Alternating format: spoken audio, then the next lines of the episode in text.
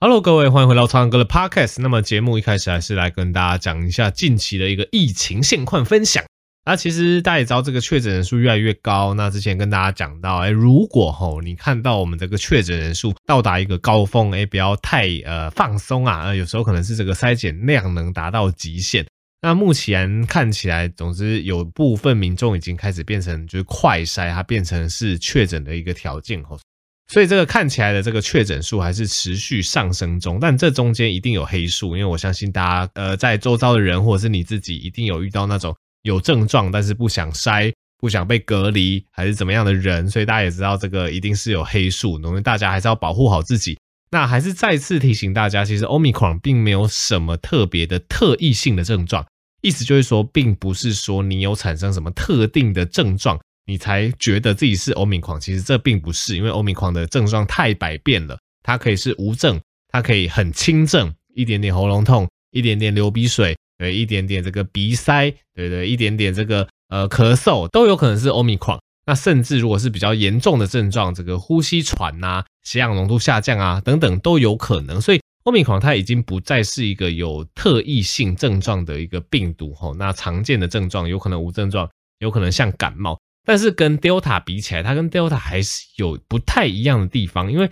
大家提到新冠肺炎，你一开始都会想到什么嗅觉丧失还是怎么样？那你就想说啊，我这个是感冒，但是没有嗅觉丧失，应该不是新冠吧？其实也不对。那这边是一篇统计跟大家分享，之前比较强的那个 Delta 病毒啊，其实这一类的患者，他会有比较多的所谓的嗅味觉丧失，对，几乎可能已经呃接近一半，五十二点七 percent 的人。都有这个嗅觉异常，甚至嗅觉丧失的这个状况啊。那味觉丧失的人就比较少，但是也高达十七 percent 左右。那除此之外呢，也比较多 Delta 的感染者会有这个流鼻水、脑雾啊、眼睛酸痛、头痛、发烧、头晕等等。但是以 Omicron 来讲，我们现在流行的是 Omicron 嘛，Omicron 大家也知道它以轻症为主，所以 Omicron 反而是较多的所谓的喉咙痛。或是声音沙哑的一个状况吼，那以这篇研究来讲，七十点五 percent 的人诶有喉咙痛的状况，六十点八 percent 的人有声音沙哑的状况，所以这已经是超过一半的这个有症状的人有这样子的一个情形吼。对，那再次强调，并不是代表说，诶你有喉咙痛或是你有声音沙哑，你才要怀疑自己是欧米狂，没有的话就不用。对，其实也不是，这完全只是一个比例而已，所以只是提供给大家参考。所以在欧米狂的患者，其实已经。比较不会有这个嗅味觉丧失，因为这个病毒已经比较不会去攻击你的这个嗅觉神经了哈。但是会有比较大的比例的人有喉咙痛或声音沙哑的状况。但是基本上只要你有任何的呼吸道的症状，甚至是肠胃道的症状，你比较担心，其实都是可以用快筛筛一下，因为欧米狂的症状真的是蛮百变的哈。那其实也有蛮多人问我说，哎，苍蓝鸽，那到底有没有需要什么在家里量血氧啊？对，大家也发现现在开始各种。像等下会跟大家讲到这个维生素 D 啊，那也有这个血氧机的厂商啊，那边推说哦你要在家里这个量血氧啊，防止这个快乐缺氧啊。对啊，这边其实也跟大家分享一个研究哈，这也是刊登在 ANJM 的这个蛮好的一个期刊。那他去做了一个小型的一个研究，他发现哦，其实常规在家里测量血氧，呃，没有办法有效的降低死亡或减少住院啊，比较大的是减少你自己的焦虑感而已。对，因为其实。呃，总之哈，大家还是以临床的一个表现去做判断准则，我觉得呃，可能还是一个比较好实行、比较客观的一个依据。对，例如说，之前就常跟大家讲过，哎，如果你是成人哈，你得到欧米狂，大部分是轻症啦。那什么样的状况要注意？哎，如果你有缺氧的话，你当然会觉得比较这个呼吸困难一点点，可能会比较胸闷不舒服，会容易喘。对，那呃，这个甚至你的嘴唇。或是你的这个手指的指甲，对，都可能有这个发干、对发紫的状况。对，如果真的你自己或你的家人遇到这种诶比较严重的状况，当然要赶快就医。那如果小朋友的话，小朋友主要就会观察这个精神活力啊、呃食欲啊，那以及喘的部分都可以观察。因为小朋友轻症，大部分就一样照跑照跳。虽然说小朋友得到，因为他们没有打过疫苗，很高机会会发烧啦。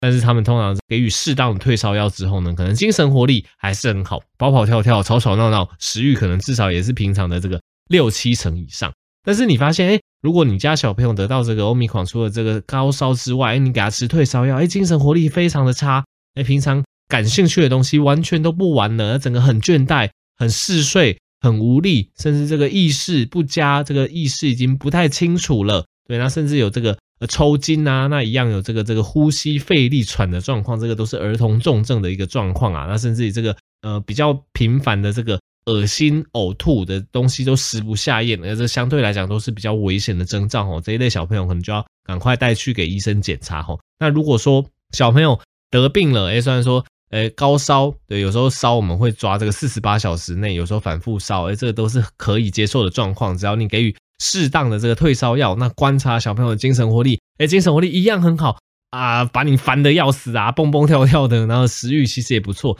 对，这类其实相对来讲都是轻症的一个表现，都不用太担心。因为其实某方面来讲，吼，小朋友体内的免疫系统，哦，他对病毒的这个呃辨识啊，对病毒的这个抗体的一个产生啊，有时候反而会比一些。老人家或者是成年人还要来的有效率哦，所以你会发现，其实儿童跟老人比起来，它相对来讲并不是一个欧米狂重症的高危险群哦。所以，总之也是分享这篇研究，跟大家讲说，其实不需要太纠结，是不是一定要买个血氧机，对，在家里测量血氧？对，国外的这个权威的这个研究已经跟你说，其实好像没有很有效的降低这个死亡或住院的机会哦，反而是用一些临床症状的一些观察哦，可能。我觉得相对来讲是比较易于操作一点点。对，那再来也有人会问说，哎，超强哥，那我 没有打过疫苗，或者是我疫苗还没有打好打满，那结果呢，我被欧米狂感染到了，我之后要不要去补疫苗？对，我这边，我先说，我我先讲说，如果你是没有打过疫苗的人，或者是因为什么特别原因你没有打过疫苗的人，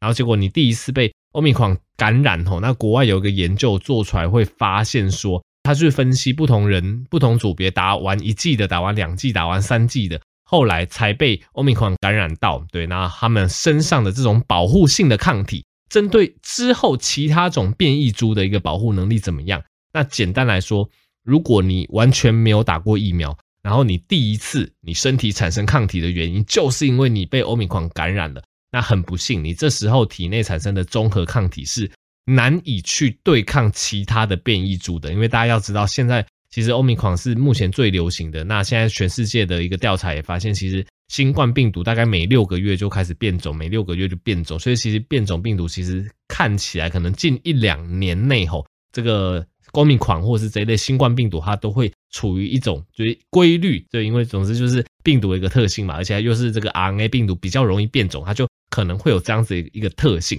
所以这个研究其实就是跟你说，哎，其实你之前打过两剂、打过三剂，你完整接种疫苗产生的这个综合性抗体，然后你身体对这个呃这个抗原已经有记忆力了嘛，然后你再次被欧米款感染之后，你身上再度激发出来的抗体，其实是可以非常好的去对抗其他种变异株的，所以我觉得这对于打疫苗的人来讲也是一个好消息啦。所以反过来讲，哎，如果你身边真的有。完全没有打疫苗的人，然后他已经得到了，他是不是应该要打疫苗？这一篇研究看起来是跟你说，其实呃，得到真正病毒的感染产生的抗体，以及你打疫苗产生的综合抗体，这看起来是有这个所谓的呃合成一加一大于二的一个效应。所以一这边研究看起来哈，如果你被奥密克戎感染到之后，对你身体状况稳定了，你再去接种目前的新冠疫苗，看起来也是。利大于弊的哈，所以这是这一篇研究的一个结论，跟大家分享一下。呃前几天我的一个脸书啊也分享了这个维生素 D 的一个实验，它到底对于预防啊或治疗新冠肺炎有没有帮助？对，我觉得这个也是很瞎的，因为因为总之就是我跟蔡药师合作这个维生素 D 直接卖到断货，然后其实他也听我这个节目，或者是。你看我的粉砖，你看我的影片，我也没有在推什么维生素 D，然后我就觉得很奇怪，竟然就直接卖爆了。然后后来就发现说，哎，其实维生素 D 在近一两个礼拜，哎，真的是供不应求啊，因为大家都把维生素 D 当成是抗疫的神药，对，差不多已经可以跟什么清冠一号就是并列了之类的。那呃，还是跟大家提醒哦，这个维生素 D 的确啦，目前有一些呃小规模，还是再次强调小规模的研究，他去发现说，哎。维生素 D 的缺乏似乎跟这个新冠的一个严重程度有一个这个正相关，对啊，也有一些针对住院病人的研究啊，去发现住院病人补充维生素 D，好像对于他的一些恢复啊，还是怎么样，似乎都有一些帮助。但是这些研究老实说比较小规模，证据等级都不高。那近期也有一篇，它原本是支持说大剂量的维生素 D 哦，这个大剂量真的是蛮大剂量，它吃到好像破万 IU，好像是两万 IU 还三万 IU，我有点忘记了。总之，我们一般来讲建议维生素 D 每日摄取剂量，成人大概八百 IU 到一千 IU 其实就够了。对，就是你一般市面上来讲就吃个第一剂就是吃一滴到两滴，这样子就够了。那这一类。针对这个大剂量的维生素 D 研究，它常常会吃到就破万 IU，就是你以那个滴数来算，可能要吃到十几滴以上。对，那最近哈，它也有一篇，就原本它是支持就是什么高剂量维生素 D 可以治疗新冠肺炎怎么样？反正那篇文就也被撤回了，因为发现好像有一些就研究过程上还怎么样的一些瑕疵哈。好，总之讲了那么多，简单来说，维生素 D 的额外补充到底能不能对付，或者是预防，或者是治疗新冠肺炎？老实说。目前证据等级真的是不高，对，有一些小型的研究有这样子的支持，但一样反过来也有一些小型研究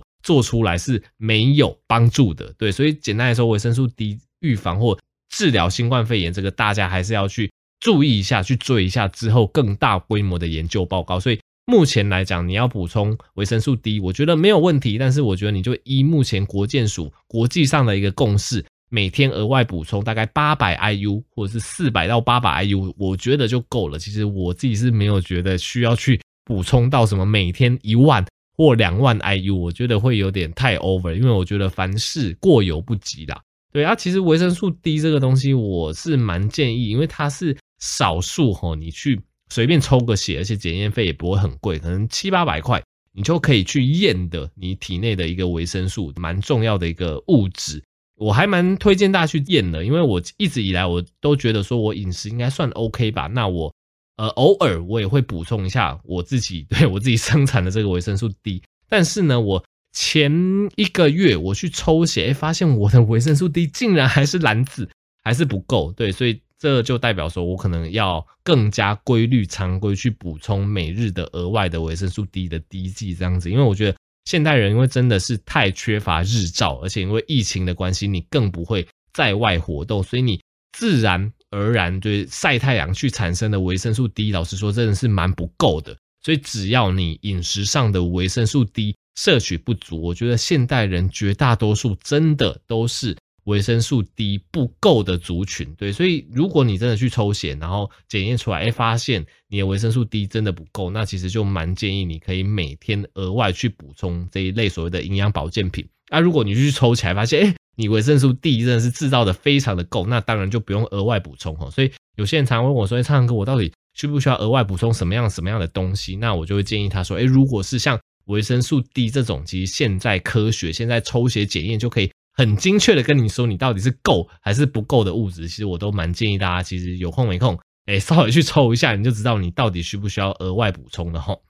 好的，那么关于新冠的议题，我们就稍微讲到这边。那接下来讲一下这个癌症，我们来讲一下大肠癌。对，大肠癌，我觉得，呃，这个癌症其实蛮特殊的哈。我觉得大肠癌算是近几年来。它算是跟呃研究啦，去发现说，哎，它算是跟我们生活习惯的相关性，对，算是是这个它的相关性数一数二的一个癌症啊，对，因为大家已经近几年大概或听我的节目，你都会知道，我会强调说这个饮食跟这个大肠癌的年轻化非常有关呐，对，那总之美国他们就是发现说，这个早发性的大肠癌 case 越来越多。那所谓的早发性，就是指五十岁以前诊断的大肠癌，因为大家也知道，癌症跟我们身上的基因突变有关嘛。理论上，它应该是老年人的专利。当然，儿童像我儿科也会有一些儿童常见的，像血癌之类的。可毕竟那个还是少数。对，但是近几年发现，早发性的大肠癌竟然越来越多。那目前其实研究已经越来越透彻吼。那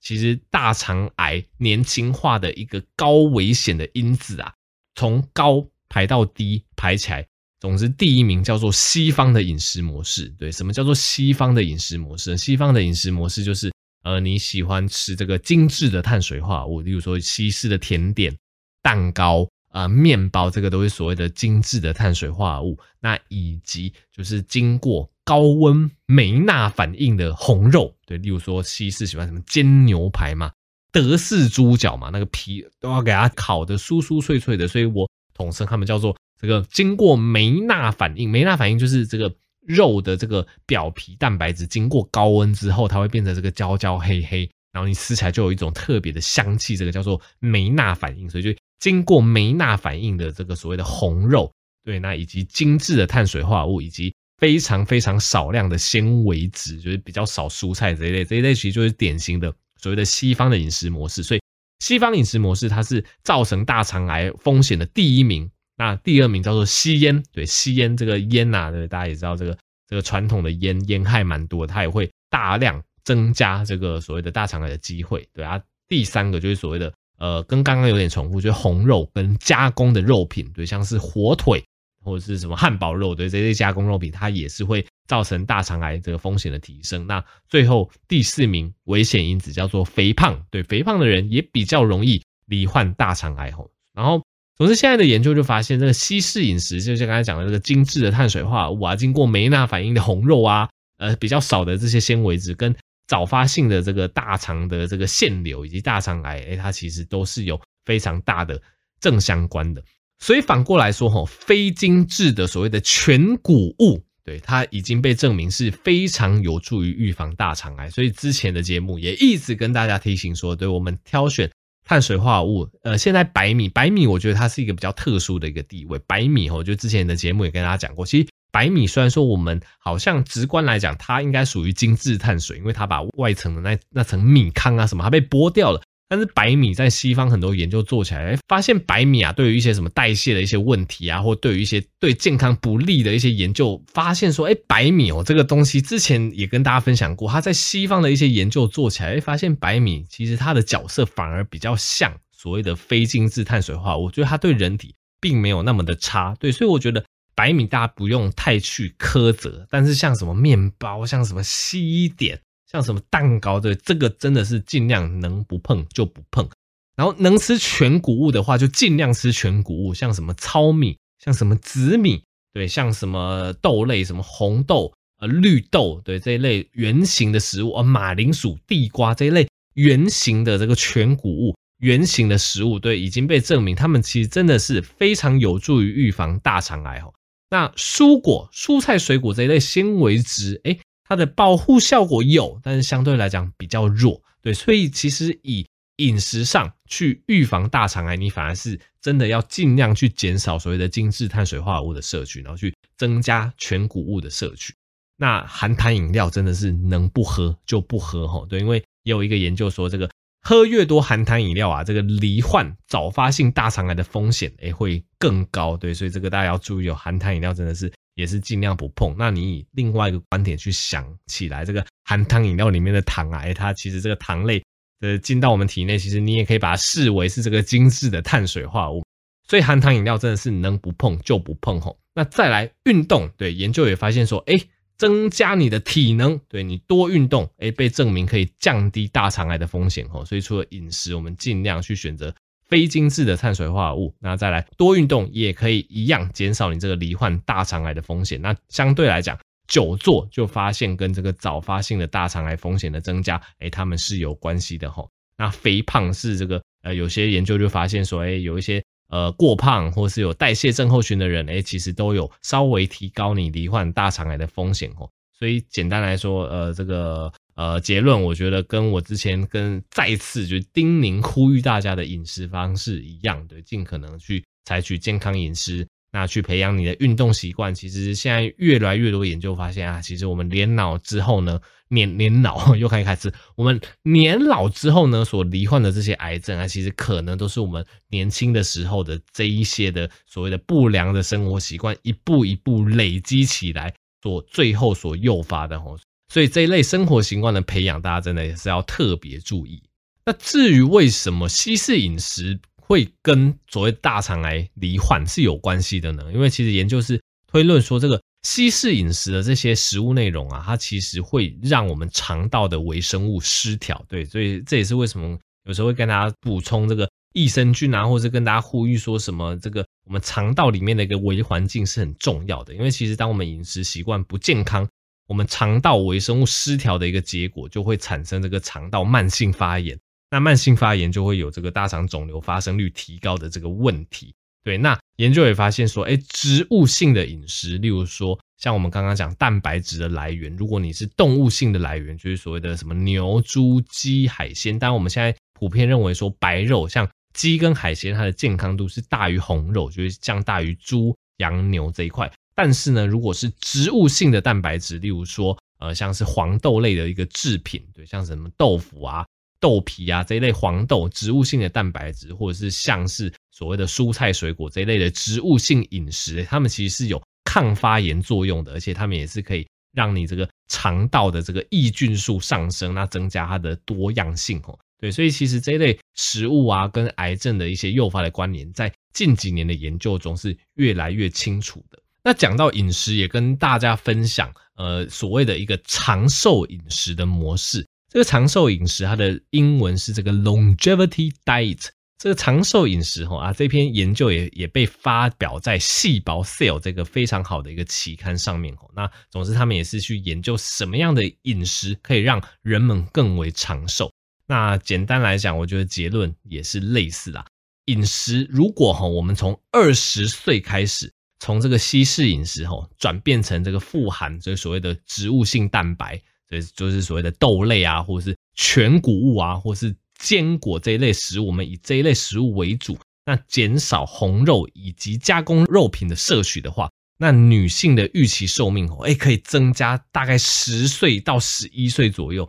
男性可以增加十三岁。对，你会发现这个增加的幅度非常的大哦。但是其实我觉得也要蛮努力啊，就是从二十岁开始，然后就是我们转换成这个饮食模式，对，变成这个富含豆类、全谷物跟坚果。哇靠，你会发现男女性平均预期寿命竟然可以增加十几岁。但是如果你觉得啊，那我晚了，我现在已经四五十岁、五六十岁，我现在在改变饮食来得及吗？那研究发现也是来得及。如果你从六十岁开始才改变饮食，那原则一样是我们刚刚讲的。植物性的蛋白的摄取为主，那要尽量去摄取这个非精制碳水化合物等等。哎，发现从六十岁开始改变饮食，你的预期寿命的增加，哎，一样，这个统计做起来是增加八岁。对，所以其实这个研究简单来说，就跟你说，哎，你从什么时候开始转变你的饮食，转变成所谓的健康饮食，其实都为期不晚，对于你的一个预期寿命的增加都有显著帮助的。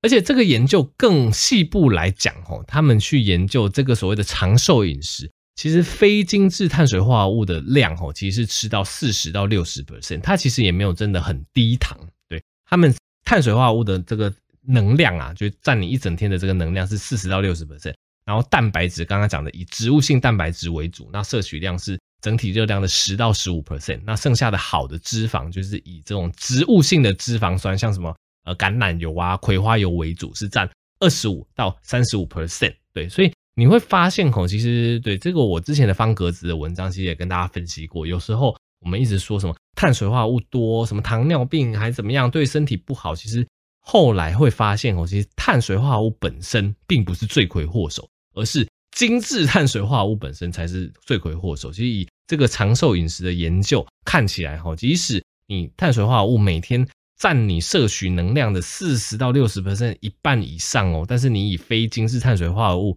来讲，是你是以吃非精制碳水化合物为主，诶，其实它对你身体一样也是健康的。总之这篇研究一样提出来给大家参考。好，那么这期 p o d 就到这边啦。喜欢更多医学知识的分享，可以订阅我的 YouTube 频道，也可以把这个苍蓝鸽医学通识分享给更多人知道。那也可以支持药师健生活保健食品输入折扣码 Bluepig 还有九折优惠。我们就下期再见喽，拜拜。